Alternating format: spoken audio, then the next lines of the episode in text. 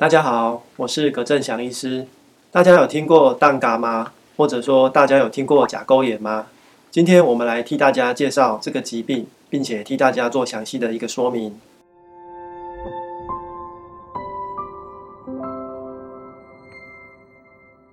第一个案例是一位十几岁的弟弟，他年轻力壮，又很喜欢运动。不过最近脚趾头严重的发炎，又流很多汤。所以他被他的爸妈禁止跟他的朋友一起做运动，他不能打球，他也不能游泳，所以他最近非常的沮丧，甚至害他的注意力也下降了，课业表现也退步了。那第二个案例是一位年轻的上班族的小姐，她的脚趾头也肿胀了好几个月，而且上面甚至长出了肉芽。她最近都不能穿她喜欢的高跟鞋，或是她喜欢的一些漂亮的鞋子，让她非常的困扰。即使去找医生吃药擦药，也只能暂时的改善。那这两个案例都是很典型的甲沟炎跟冻甲的案例。在经过我们给他口服药跟外用药的治疗，而且做了指甲矫正的治疗之后，他们都改善了很多。那什么是甲沟炎呢？在知道甲沟炎之前，我们要先知道甲沟是哪里。甲沟就是我们指甲旁边这一团软软的肉，在指甲跟这团肉中间会有一个沟沟，所以它叫做甲沟。甲沟如果它受伤或者是细菌侵入的话，就会引起肿胀跟发炎，会出现红肿热痛的症状，甚至严重的会引起流脓跟流汤的现象。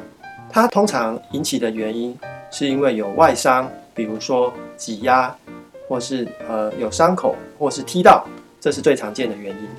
像这一类的甲沟炎可以算是感染型的甲沟炎。感染型的甲沟炎比较常发生在手指头。另外一种甲沟炎则是比较麻烦，它好发在脚趾的大拇指，我们俗称冻甲。这一类的甲沟炎呢，是因为指甲的甲片太宽或者是卷曲，造成它插入或刺激了我们的甲沟。大家可以想，甲沟的肉是非常柔软的，那指甲可以很轻易的刺到甲沟里面，这样子刺跟刺激呢，会造成我们甲沟频繁的发炎。这一种类型的甲沟炎。呃，治疗上如果只有吃抗生素或是吃一些消炎药，常常治疗的反应是有限的，通常需要更进一步的治疗，例如说外科的手术或者是指甲的矫正。那么为什么会有这种冻甲型的甲沟炎呢？这种问题呢，常常是患者他天生骨骼的构造容易造成指甲生长卷曲，或者他平常修剪指甲的习惯不恰当。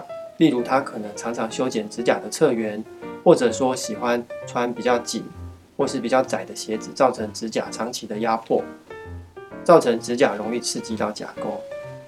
那这一种的治疗，我们除了第一步呢，要先给予抗发炎或抗细菌的治疗，接着可能要有一些简单的外科治疗，比如说一些化学烧灼治疗或者液态氮冷冻治疗。更严重的患者，甚至需要施打局部麻醉。移除一部分的指甲跟甲沟，甚至指甲的基质。那目前呢，有最新的治疗，比较不具侵入性的方式是指甲矫正，利用特殊材质的金属做成钩形的或者是贴片式的来做指甲的矫正，更正指甲弯曲的形状到正确的角度，减少指甲刺入甲沟的情形。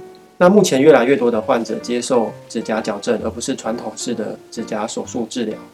经过刚才的介绍，大家有没有对杠杆或甲沟炎有初步的认识呢？如果您喜欢我们的节目，欢迎订阅我们的频道。